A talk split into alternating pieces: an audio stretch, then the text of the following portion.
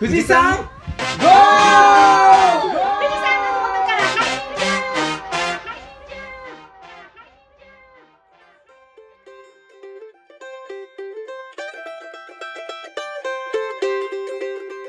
農道富士山号は富士山のふもと静岡県富士宮市からお送りする農系ポッドキャストです。メンバーは好きな生姜の使い道は生姜紅茶のいっちゃんとすごいかぶりそうだったけど生姜ココアいやー。えー、生姜の使い道で好きなのはジンジャーエール。うん。の麦ちゃんと、はい。えっと馬刺しでいただくえっ、とすりおろし生姜が好きな大ちゃんのの4人のパーソナリティとさまざまなゲストをお招きして語らう農業系ポッドキャストです。よろしくお願いします。なんか今日のあの好きな生姜の 使い道なんかみんなすごい。飲み物多飲み物多かった。なんかメインの料理じゃなかったみたいな。ガリとか一人ぐらいいるかなと思ったけど。確かに。みんなひねってきたっていう。やっちゃん名前言ったっけ？名前？なんだっけ？言ってたっけ？やっちゃんの？やっちゃんの？ってやっちゃてたっけ？の名言っ前た？あ言ったかな？言ったっけ？うーん覚えてな やっちゃんがいます。言って名前？言ってたっけ、うん、言ってなかったかも生姜コココアを飲むのはやっちゃんです、生姜ココアってなんですか？ココアに生姜入れるんですあかそう。なんかだからさへー。ねいっちゃんは紅茶に入れて飲んでるんだようんね、一時期飲んでたダイエットダイエットに効くみたいな。へー。そう私はなんか生姜をココアに入れてるの、へー。えそれはうん、すりおろしたやつ？そうすりおろしたやつ。そう。普通の市販のココアにそうあ溶かして？のココアに溶かして美味しいさ。へえなんかピリッとして。うんへえなんか紅茶はう。ん。なんか合うかなっていうイメージがするけど、ココアってだって甘いけど、そうなんかね私あの食物繊維とうん。なんかココアも食物繊維が多いんだよね。みたいですね。そう。でなんかこう朝一杯飲むとなんかそれでこうなんかこう腸が動くっていうかうん。なんかそんなのテレビで見たのかな。うん。それでへえと思ってうんなんか美味しくてずっと飲んでる。へえそうなんですね。いやーなんかすげえ意外な組み合わせでしたココアと生姜って。うん。意外と美味しいですよ。やってみます。やってみてください。で麦ちゃんはジンジジャーエール。ンジンジャーエールというよりなんかお酒の時に、うんうん。まあなんだろう割割るのにうん。ジンジャーエールとかうん。結構使ったりするかなっていう。う、そうですね。ジンと割ったり。あー美味しいですね。うーん。そうですね。ウイスキーと割ったり。あー。するですね。うん。ジンジャーエールってなんか子供の時から飲んでました？あれあんまりみんな飲まないで。すかなんかそういう洒落たものはあまりなかったかな。なんか高学小学校高学年とかうん中学生ぐらいの時に初めて飲んであ美味しいっってなっってて、で大人になって居酒屋で辛口のジンジャーエール飲んで全然違うってああうん砂糖の量が違くて。うん。なんかね僕ちっちゃい時によく行ってた駄菓子屋さんで4種類なんかあるんですよ飲み物が。うんでなんか紙コップに氷ガーって入れてもらって、うんでその4種類の中からなんかえっとねコーラとピーチうん。の炭酸ファンタピーチかな、あでカルピスと、うん。でジンジャーエールとがあって、うんうん。なんかそれをこう頼頼むんですよ、うん。なんか頼んだらお,、じいちゃんが入れてくれるみたいな、うんうん。でなんかだんだん飽きてくるじゃないですか、うん。だから混ぜていくんですよ。なんか、うんうん。今日今日はピーチとコーラ半々でみたいな、うん。あとかちょ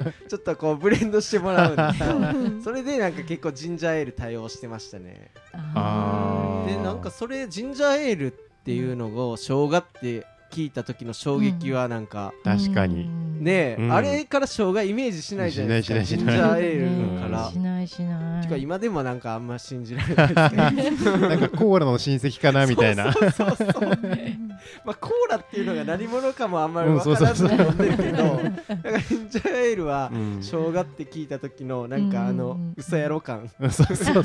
生姜お前生姜やったんかっていう。全然なんかイメージしようと思ってもできない感うんがなんか今でも衝撃的に覚えてますねそう大ちゃん大ちゃんは何でしたっけ？あ馬刺し？うんすりおろしたやつをポンポン酢というか。うん確か叩くのきまあのねカツオの叩きでもいいし。そううちね結構鹿肉をもらってたんですよ。生の鹿刺しを。ん。え生で食べれるんですか鹿、うんへえ結構馬刺しよりちょっと硬めうん。でちょっとうーんと筋っぽいんだけど食べてみいたい。やめちゃくちゃうまかったです、えそう昔近くにあの漁やってる方がいて、うん。で取れたらなんか持ってきてくれてたんー。で、そうそうそう。しょっちゅう食べてたんだけど最近はやっぱりする人がいないもんで。う、ん。やっぱ取ってそのなんか、ね、し締め方とか血抜きうん。ちゃんとしないとそういうそういう食べ方できないから、うん。ちょっとなんかイメージ怖いですよね、うん。生でちょっとそう言われても。ちょっとちょっとビビりますようね、ん。鹿刺しはねなんうん。美味しいよね。食べたこと危ない。ないんだ。うまいっす。馬刺しとかこっちで食べます？あんまり食べないようん。ね居酒屋に時々あるそうそうそうそうことがあるかなっていうくらいで。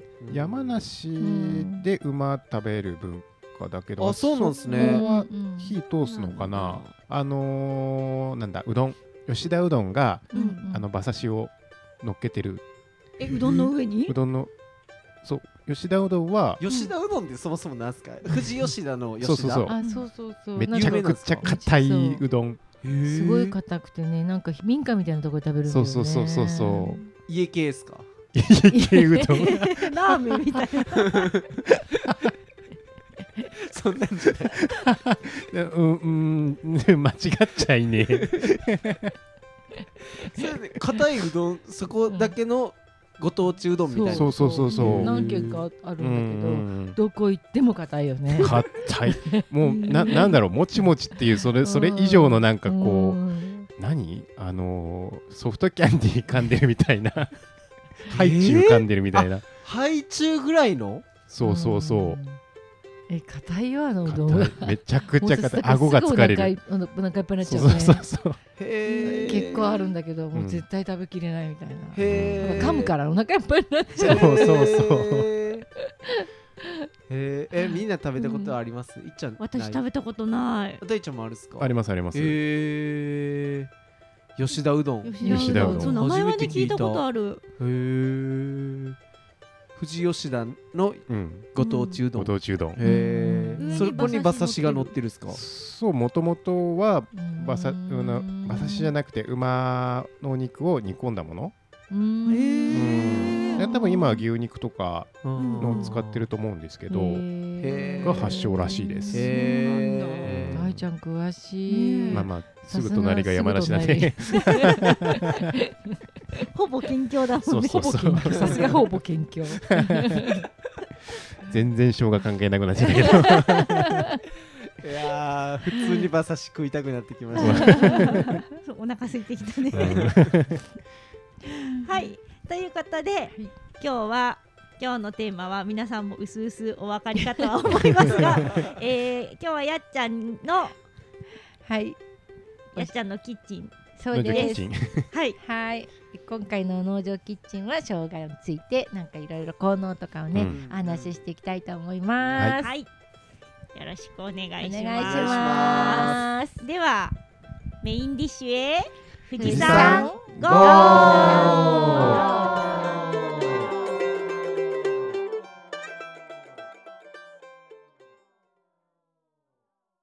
やっちゃんの農場キッチン。キッチン。ええーこのコーナーは、えーえ料理研究家の、えー私やっちゃんが、えー富士山麓の野菜や、えー、といろんな野菜の紹介を野菜ばか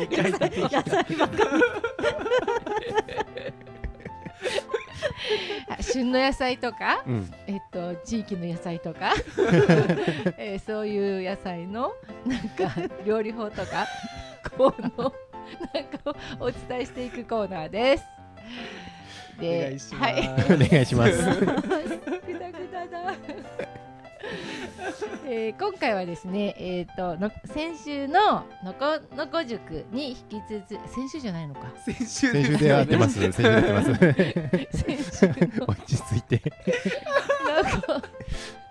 のこのこのこ塾に引き続いて、はいえー生姜を、うんえっ、とあのここの間はあの麦ちゃんが栽培方法とかね、えー、と種類とか品種とかについて いろいろ教えてくれたのでで 今回ね栽培方法ね。本当に。最後ちらっと出てきてるからって感じでした。ダメだよ原稿に書いてあるんだからそれ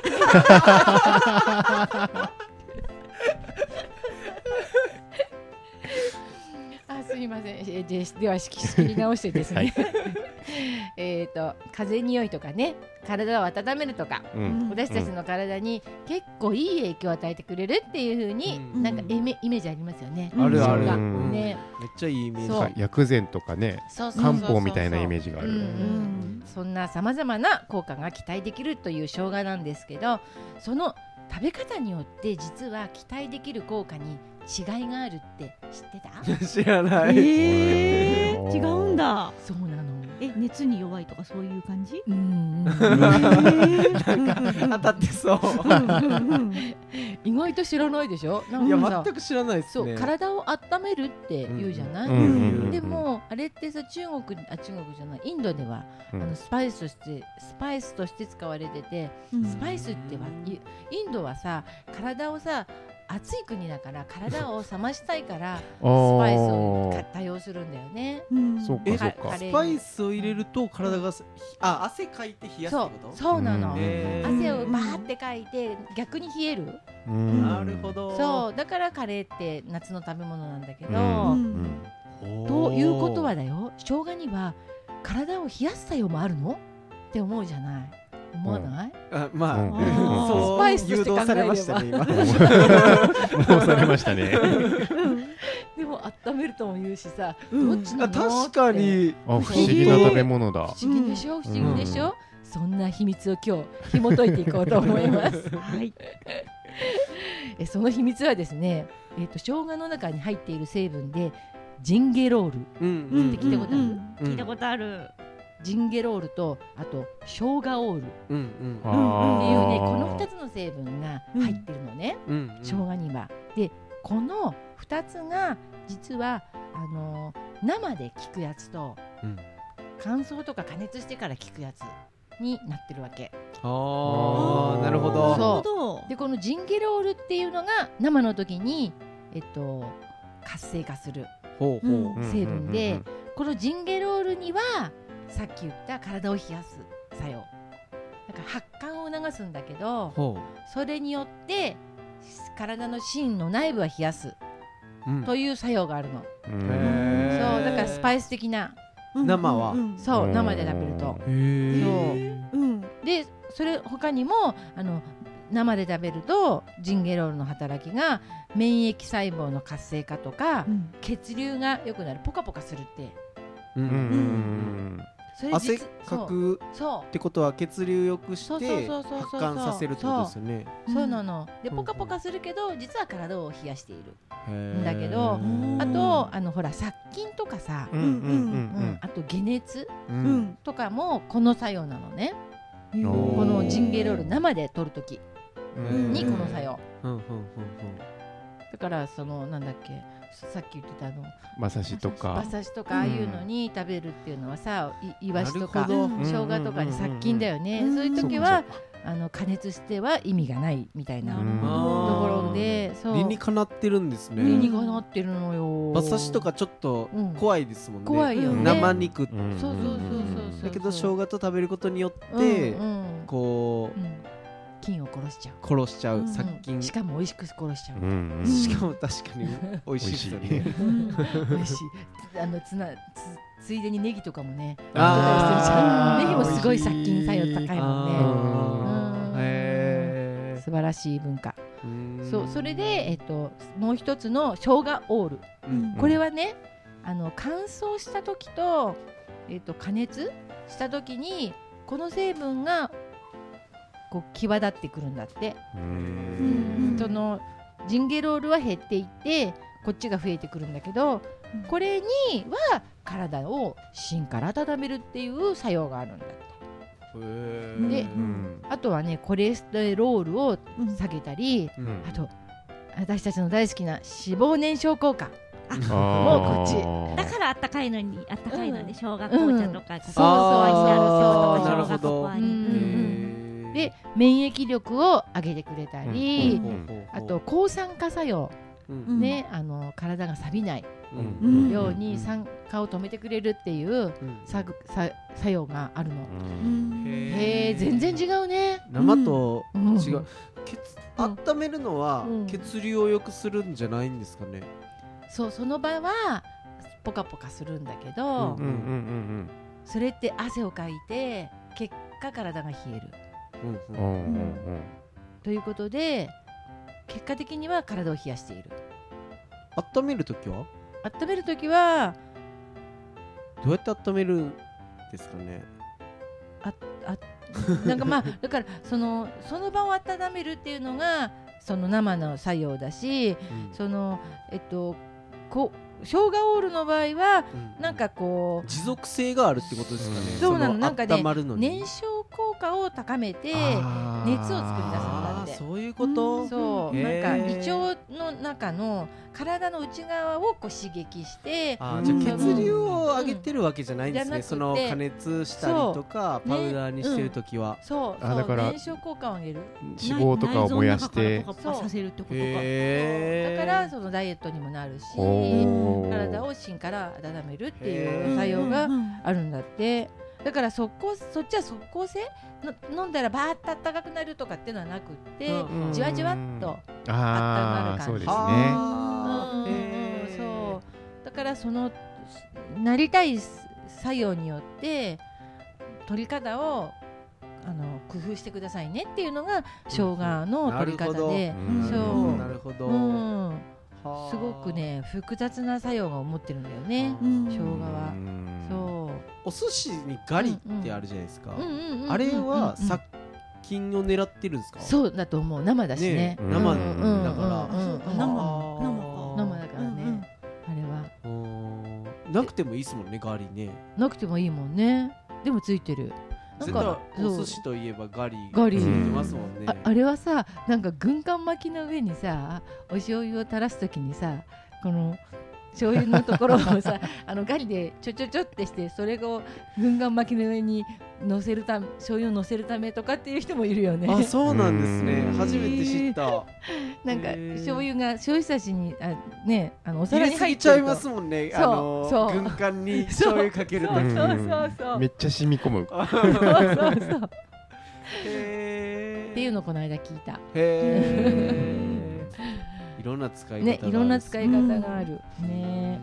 そうなの。だからこんな風に体を温める同じ体を温める作用でもその方法がすごく違うっていうのででうん。ここでね気をつけなきゃいけないのはジンゲロール、うん。えっと生の方かな。生の方ね。う。ん。生の方はあのその体をあのこうあか血管を拡張させると同時に体の深部を冷やしてしまうので、うん。なんかあのやっぱりそのうーんと生のものを食べ過ぎるとすごく体が冷えちゃうんだよね。だからなあるほど。のあから生姜体に体に温まる温まるって言って生で一生懸命食べてるとうん。かえって体が冷えちゃう。逆効果になっちゃう。っていううん。そういうことがあるの、うん。そう。でもそれ勘違いしてる人結構多くって、うん。あの生で一生懸命食べてる人が多いんだよね、うん。だからあの本当にあのそそ体を温めたいんだったら加熱するかもしくはその乾燥のやつ売ってるんだよね。うん。粉末の生姜の粉っていうの、あれがいいの、そのうん、生姜油とかに入れる時もそういうパウダーですもんね。そうだねそうだね。うんうんうん、うん、温めるってことですよね。そうそうそうそへそうなの。まあもしくはあの私たちが飲んでるみたいに熱湯でこうんそっかそっか。の一回火通すというか。一回火通して加熱して飲むとか、うん。そういうふうにしないと。やっちゃんがそのココア生姜ココアうんうん。飲む時ってすりおろすってことですか？そうです。ええ パウダーのイメージでした。あすりおろしてるんですよ。そう。チューブとかじゃなくてちゃんとすりおろして入れるの？そうなの。そう。いっちゃんの生姜紅茶は？生姜紅茶は、うんなんか生姜紅茶っていうのも売っててそれを飲んでたこともあるんだけど、うんうんうんなんか別に紅茶に生姜入れればいいやと思ってチューブでピュッて入れて、あ飲んでる。なんか僕勝手に二人のはパウダーのイメージでした。あ違うんすね。結構繊維がね残る残る。そう ただねこのねチューブチューブちょっと残念なお知らせがあって、うん。やっぱりチューブは本当に便利なんだけど、うんそのやっぱ添加物も入ってるし結局は生じゃないんだよね。生でもないし加工あの加熱してあるって言ってもなんかいろいろこう入っちゃってるの、うん。なんか増粘多糖類とかいろいろ入ってるからなんかねそのジンゲロールとうん。あのなえっとなんだっけ生姜オールかうん。の、あの割合っていうのはぐぐぐぐっと下がってしまうっていう。そういうね残念あーなるほどね。その量に対しても量にともと対して入って。るそうそう。量全然取れないわけじゃないよ。だから大さじ3杯ぐらい入れれば。そうかちょっと入れてるだけじゃ痩せるわけないな。もう生姜食べてるみたいな。めちゃめちゃいる。繊維すごそうだねチューブ一本分。確かに。そうだからすごい消費量そうそそのだからダイエットとか目的だったら、うん。なんかそのチューブじゃなくって、あの粉末のあやつも同じぐらい手軽だから、そっちの方がおすすめ。なるほど。そうします。そうなの。わさびチューブに引き続き生生姜チューブもなかなかの衝衝撃的。えー、いいことをそうなん聞いたですよ。なるほどだから。そらそうか。ううん。ん、あの生のねあのそのあれもないので、うん。なんかだから殺菌とかにもちょっとならないから、まあうん馬刺し食べる時も生の方がいいかな。確かに。おろさないとダメってことね。ナスとかだったらいいかもしれないけど、うん。うん、冷ややっことかナスとかならいいかもしれないけど、そういうなんか効果を期待したい時は、うん。本物の生のやつを使うといいいいかなって。うん。あそうーそう。でそのその生姜のすりおろしもさ、うん。なんか人によってはさこうすりおろしてこう置いとく人もいるんだよね、うん。ちょっと、うん。うん。例えば夏場なんかほらそうめん食べたり、ナス食べたり、うん。ねいろいろ生姜使うじゃん。うん。で使う。そのななネギとかもそうだけど刻んでうん。こうすりおろして入れタッパーに入れて置いとくっていう人結構いるんだけど、まあ、私もたまにやるんだけどそれもやっぱ空気に触れると、うんあのネギのアリシンとかもそうだけどこうどんどんなくなっていっちゃうんだよね。揮発性の揮発揮発されちゃうので、だからあのーそのまあその効果を期待したい時。うん。ね。はあのその場。その場うん。その場でうん。使う方が、うん、おすすめ。なるほです。どなるほど、うん。香りもいいですもんねすりたての方が。そうそうそうそうそう。ついついねあのやっちゃうんだけど、ううんん、すりすりすりおろし。その場で、ちなみにその富士宮とかで有名なうん葉生姜は吸って食べることってあるんですか？ないうん、それはそれはねあれはそのまま食べる。そのまま食べる。すりおろしても多分水分ばっかりでうん。あれ吸ってるの見たことない。ないねあんまりこう味というかうんすりしょうんすりおろした生姜としての効果はそんなにないかも味としてないかもしれないうん。ちなんか細いしね。ちょっとしか取れないすり おろしてもね確かに。量がね。なるほどじゃああれは生加熱する？生？食べるとしてる。生？生？うん。うん。生に味噌つけて食べる。そうそうそうそのまま洗って。ってこと生ってことはうん。ジンゲロール。いやだから夏に食べるのは効率がいいってことですね。効率的ってことだよね。ちょうど6月なんかねいろんなものが腐る時だからうん。ねうん。理にかなってるね。うん。確かにごい。ー 皆さん葉生姜食べましょう。やりましょう。そうそんな生姜の保存方法。皆さんこうどうしてます？保存に困ったことないですか？あー。へー。買わないか。あのーうん。その買った生姜をうんうん。置いとく時ってことですか、えみんな困ってないみたいね。う。ちは、う、うん。ん、困ってない？あのね、うん。多分うん。あれだけど冷凍しちゃう。冷安って。凍うん、そのまま。へええでもう冷凍のままもうすりおろせちゃう。ほう。おへおなるほど、うん、それはいいね。成分的にはどうなんですかね？うんそう。どうなんだろう？崩れちゃうのかな？凍ったら確かに。細胞は破壊されそうですよね、うん確かに確かに。でも、でもすりおろしちゃうからね。う、ん。どっちにしろね、うん。破壊されますよね。うんへちょっとそれは今勉強に。なりました。マジでえー、ーうち普通に置いときます、そのまま常温で。あ常温で、うん。あ正解みたいです。あ常温なんかね冷蔵庫にま置いてるダメみたいで、なんかね、うん。その乾燥さしときますよね。うん、うん。とね気温が15度うん。湿度90%っていうのがいいんだって、うん。そんなに湿度いっぱいでいいんだ。そうそう。だからなんかこう新聞紙みたいなのにくるんで、うん。湿気をこうちょっとキープしながら常温っていうのがいいらしくて、うん。ただまあ夏とかねうん。冬とかうん。暑かったり寒かったりするときは、うん。まあ、野菜室、うん。がいいんだろうけどん。でも野菜室も持たないね、うん。野菜室本当に持たないから。なん、かうん、シワシワになっちゃいますよね。そうしわしわになってくのもあるしなんか最近の生姜はねうん。枯れない。腐っちゃう、へへうー。ん、だ肥料が多いからじゃない？ちゃん。なんかさそのさ肥料があんま入ってない生姜はさ、こうそう言ったみたいにこうしぼんでく？うんうん。枯れてく感じでダメになっていくんだけどなんか最近のね生姜はねみんなねなんかぬるぬるして腐っていっちゃう。新生姜じゃなくて？うん、うん。普通の生普姜通のやつも。へうんうんえうんうん。なんでですかね？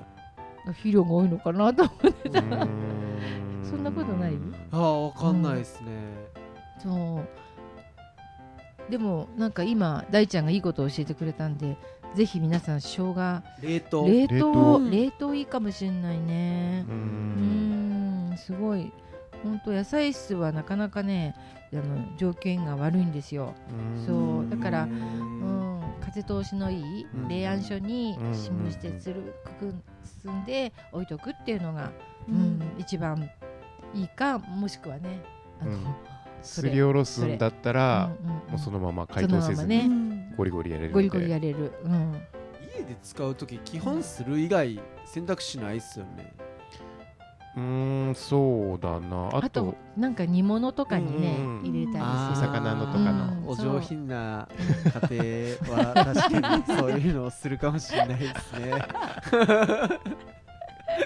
上流階級は。そんなに？使ってる絶対使ってるって。うちが生姜焼きとかでガーってするイメージですね。ああー確かにでも確かになんか煮物とかでこうねスライスして一緒になんかうんうんうんうん。やってる上流階級の家庭思い浮かびます。ーいやサバの味噌煮とかそうねだよね。魚煮たりね。そうそうそうう。ん。そうスライスした。そう。あ。とほら豚の角煮とかね。あ豚のなん角煮そうか。うんなんかああいうのにいるときにさ生姜で下にしたりしない、あれはなんで生姜入れるんですか？やっぱ匂いがうん匂いを消すため。消すためへに、ー。ね、ネギの青いとことさ、うんうんうん入れるよね、匂い取れるんですね生姜入れると。うんなんか臭み消しみたいな。そうネギのネギとさ生姜の香りが乗るっていうか。ううんんうん。そうするとなんかへあのあよよ抜けるというか油臭さが。魚もそうですか？うん。煮付けの時に入れるのもそういう目的そうでそうそうそう、へーなるほど。うん。であれコツがあってうんなんか一番最初の水から入れるよりなんかこううわって湧いてきた時にあの沸騰してきた時にバーンって入れると すごくなんかこう臭みが抜ける抜けやすい、うん。その生姜とネギ。その湧いてきた時にこうこうけ湯気がパッて上がってくるじゃない、うん。そこにこ覆いかぶせるみたいな感じで入れるとなんかすごくいい感じでいい感じで。なんか味が乗る。っていうのを私は感じています。じっくり煮出すんじゃなくて、うんうん。こう一気に来た時にうわっみたいな感じで。へー。そう。なるほうどん、なんか多分そのき上がってきた陰の気をこうバッて取る取り込むみたいな。私の中ではそういうなんか気と気の勝負みたいな。陰陽師みたいな。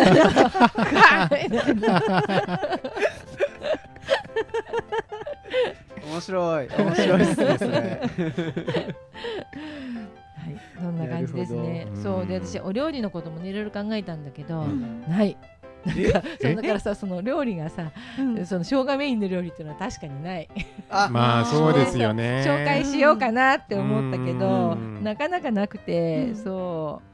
なんか炊き込みご飯とかね、なんか生姜とかセリとか、なんかそういうの、うん。エビとかとこううん。炊き込みご飯でするみたいなのはちょっとあるけど、まあやっぱりでもメインっていうのはないですあんまないなーねっていう感じで、うん、ガリとかそう。ねうんそう。だからやっぱどり飲み物系がすごく多くって、うん。あのあと熱冷ましとかに、うん。あの生姜うん。生姜とうん飲んだり、あうんのくず湯の中に生姜を入れて飲んだりとか、うんあと梅干しと生姜と醤油う。ん混ぜて、あのおばん茶入れて飲むとか、うんそれで、えっと、頭痛を治ったりとか、うんそういうなんかおばあちゃんの知恵みたいなのがあって。うん。あとね大根おろしと、うん。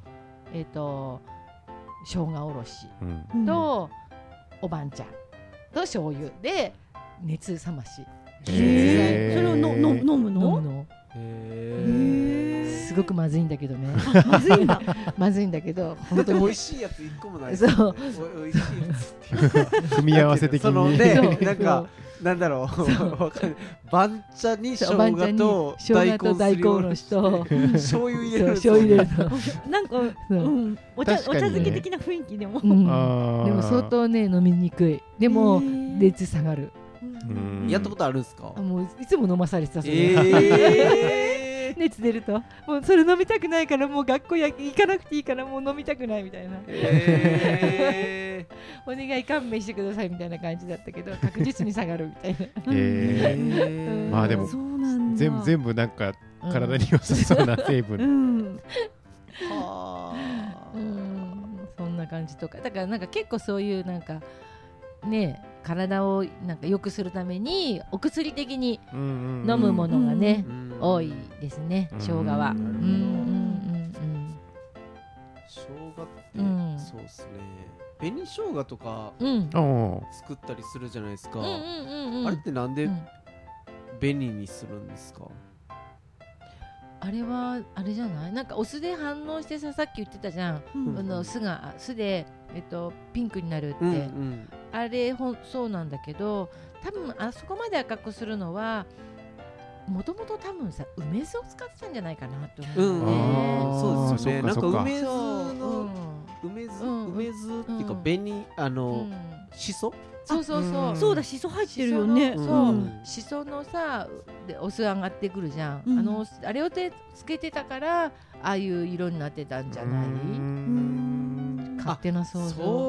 それを再利用してたってこと、うんその上がってくるお酢をさ、うんうんうん再利用して生姜つけるっていうことをよくやるんだよね両方使えるじゃん。うん。うん。うん確かに。そう。で生姜も真っ赤になるし。ために酢を使うのの酢にうん梅干しをつけたやつを再利用してたからそうそうそうそうそう。紅生姜。かなーなんて。そうですよね。だってあれをなんかわざわざ赤色にする意味あんまりちょっとないよね、うーん。んないと思う。なんかだってあの薄いピンクでよくない？あのガリの。うん。ガリくらいのさ。うんうんうんうんあんくらいにはなるんだからさ普通の酢でも、うんうんうん。普通の酢でもね。そうそうそうそわざわざ生姜をうん。ちょっと赤くしたいなって。あんまりちょっとねううん。ねえ。わかんないあ でも違う理由があるかもしれません。勝手に言ってるので。あのどなたかご存知だったら教そうそうそうですね。えてください。紅生姜のうん起源そうだね、怒り 教えてください。はい、というわけで今回は、えー、生姜会はこんな感じで終了になります。ありがとうございますありがとうございました。それでは、あ、デザートへ富士山ゴー。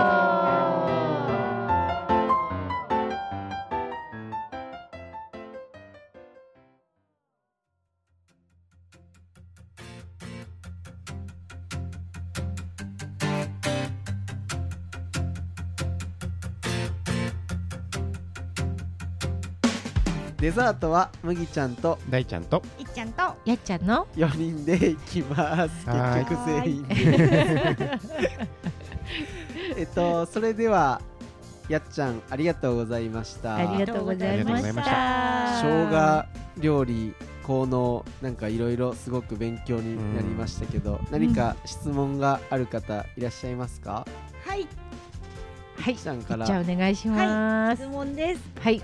あの生姜を食べる時のこの大きさこうすりおろした方がいいとかこう刻んだ方がいいとかその大きさによって効能が違ったりはしますか、大きさによってうん。すごく効能違うと思います。ん。やっぱそのね、あのあのあ生姜の大きさってこと？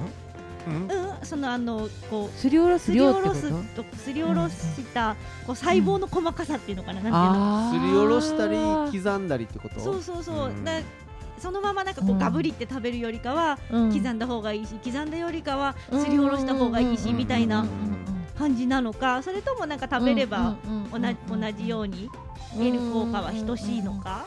あーなんかそのジンゲロールとか生姜オールの効果っていうのはよくわかんないんだけど、そのそ素材をねあの刻んだりとかお細かくすればするほど、なんかねあのそのうーんとなんだろう。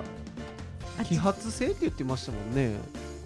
そう、ん揮発性って言ってた。だから細かくすればするほどジンゲロールは揮発していくかもしれないね。ううんでも体にはすごくやっぱり消化しやすくなるので、うんなるほどね、うんうんうん。だからなんかすぐ食べちゃうんだったら、うん、なんかどっちでもそんなに変わんない気がする、うん、細かくしてもうん。しなくても。ただ置いとく場合は、やっぱ揮発しちゃうから細かい方があの揮発しやすくなっちゃう、ね、あなんか煮付けとかに乗っかってるようなやつは針生姜とかそんなに細かくしてないイメージがあるかな。うんうんうんうんうんうんうんうん。すりおろしてないねに確かに確かに、うん。あそうだそれとねうん。ちょっといさっき言い忘れちゃったんだけど、うん。やっぱりあの生姜の皮って結構剥いてからしょすりおろす人多いじゃない？うんうん。あれ絶対もったいないからやめた方がいいと思う だってね皮のところにすごいねあの成分が集まってるのね、うん。ですりおろしちゃえばさそんな正直どっちでもよくない、うん。なんかさ大根おろしとかもさ一生懸命さあの皮むいてからさすりおろす人いるけどさ、あれってすりおろしちゃうんだから一緒じゃん。うん。うんうんうん。でもなんか汚れてあ洗ってから？ないですか？あ洗ってから？まあね。ちゃんとねあのブラシでねあのうん筋のところもちゃんとねよく洗ってねうん。あのすればね大丈夫だからうん。もうね絶対にみんな皮むかないでほしい。もったいなすぎるはい。皮が結構うん。なんかどの野菜もそね重要なんですね。う重要なの。そのななんのかいい成分が皮に含まれてるというか皮そうながそう。やっちゃんいつも言うもんね、うん。そうなの。まあなんか皮がさあるとどうしてもさ舌に触るとかさそういう料理もあるからうん。なんかねあの全部が全部絶対剥かなきゃってこともないんだけど、おろしとかだったら絶対そんだけにならないと思うから、うん。なんかおろしてほしいそのまま。なるほど。はい。じゃあそのまま冷凍してそのまま使えと。いいね。だからライちゃんのが正解だね。かもしれない。はいありがとうございあまりがとうございます。す。それではえっとまたツイッターでお便りというかツイートしていただいているやつをご紹介したいと思います。じゃあいっちゃんと僕ではい。読んでいきたいと思いますのでまずえっとたかぴさんからいただいてます。ハッシュタグ農道富士山号でツイッターでつぶやいていただいてます。えっと酪農姉妹の真面目な話たまにはこういう真面目な仕事のやり方事業継承の話も良いですねということであれですね、、はい。っちゃんたちのいっちゃんみーちゃんの会。あエブリデイリーモーモーの。うんははハンカチなくしては。そうなのかな。すごい。うんなんかすごい反響すごかったですねあの回は。うんなんかありがとうございます。ちょっとドキドキしてたからみんなみんなで大丈夫かなこの話みたいな。みんな面白いかななんて思いながらそうですね。でもなんかリアルが知れてすごいうん。良かったかもしれないですうよね。ん。なんかやっぱりら野菜農家さんとかより酪農家さんの方がなんか数頭数が少ないから、す触れ合う人が少ないと思うから酪農ってどんな感じなんだろうっていうのがうん。なんか知れてよかったかなってうん。個人的には思ってます。はい。じゃあ続いてきのこハウス平本さんから。えーハッシュタグ農道富士山号ハッシュタグいっちゃんハッシュタグみーちゃん私たちもつけてくれました。ありがとうございます。酪農業継承話心打たれました。親元収納ならではの難しさ姉妹で相談して改善図れるなんて理想的。これからもチーム一丸となって富士宮の酪農を盛り上げてください。ありがとうございます。ありがとうございます。結構あの、まあ、相談してっていうかぶつかることもいっぱいあって。うん。そうやっぱり仕事しながらね喧嘩しちゃったりすることもそうやっぱりあるんだけど、確かうん、でもやっぱりこう同じ方向を向いてねにチーム一丸となってね。うん。そう頑張っていきたいと思います。ありがとうございます。ありがとうございます。あり。がとうござい続きましてバーバラさんからいただいてます。ついに明かされるいっちゃんみーちゃんの生い立ち。うん。さらに現在の奮闘期ますます2人のファンになっちゃいました。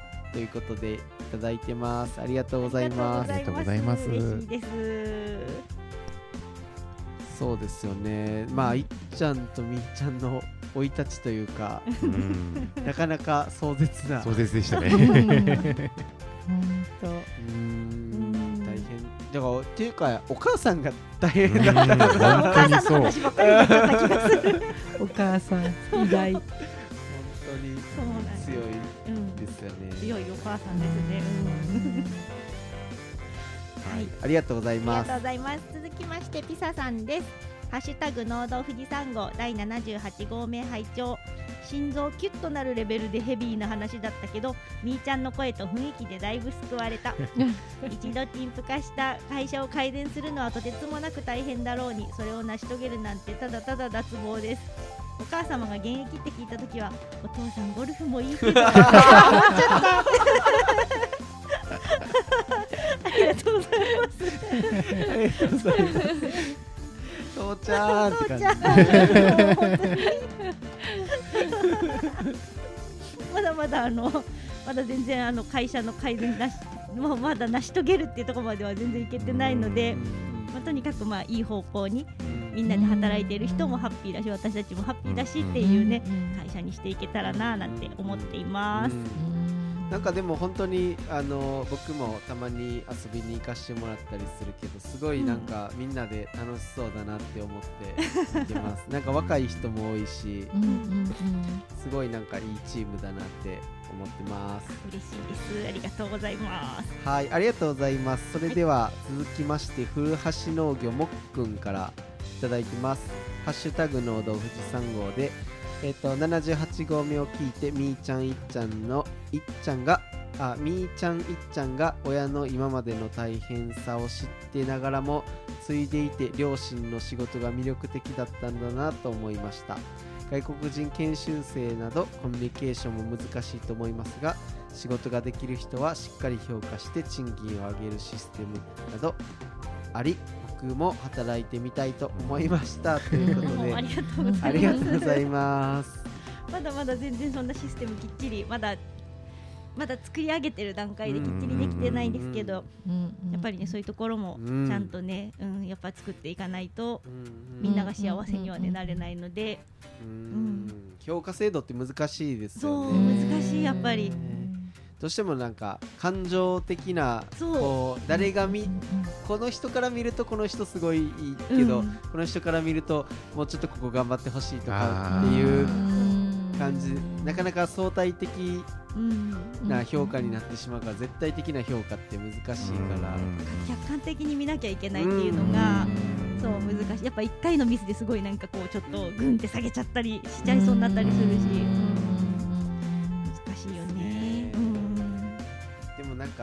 そうやってこう人事評価を入れてやっている農業者の方って多分なかなかね規模的にも少ないと思うんで、そういう選択肢が増えるっていうのはすごくいいことだなって思うんで、うん。もっくんも働いてみたいって言ってくれて嬉しいで。すいつでもなんて。ありがとうございますはい、続きまして、A ちゃんからのツイッターツイートです。移動中に拝聴まさかポッドキャスト聞いて目から汗が出るとは思わなかった。よし、頑張ろう。ハッシュタグ農道富士山号でつぶやいていただきました。ありがとうございます。ありがとうございますこまんなコメントをいただけて私も目から汗が出てしまう。なかなか確かに本当にうん。初めて聞くと衝撃的な。でいっちゃんとなんかみーちゃんがすごく明るく元気な声だからうん。なんかそれを聞くとなんかギャップというか。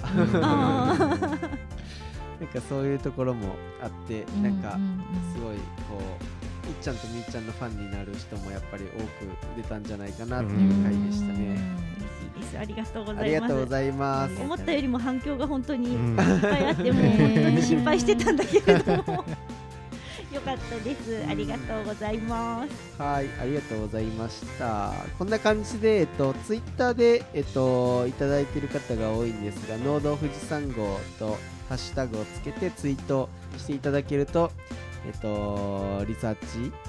拾いに行きますので、お願いします。あと、Gmail なんかもあったり、LINE のオープンチャットで、えっと、メンバー今50人超えてたり、この前なんか、LINE のオープンチャットでちょっと面白くみんななんか植物工場でわさびはできるのかどうなのかとか 朝鮮人参はどうなんだとかなんかいろんな人がいろんなことを言っててすごい面白いなと思って見てたのでぜひなんか興味ある方はぜひぜひ LINE のオープンチャットも入ってきていただけたらと思います。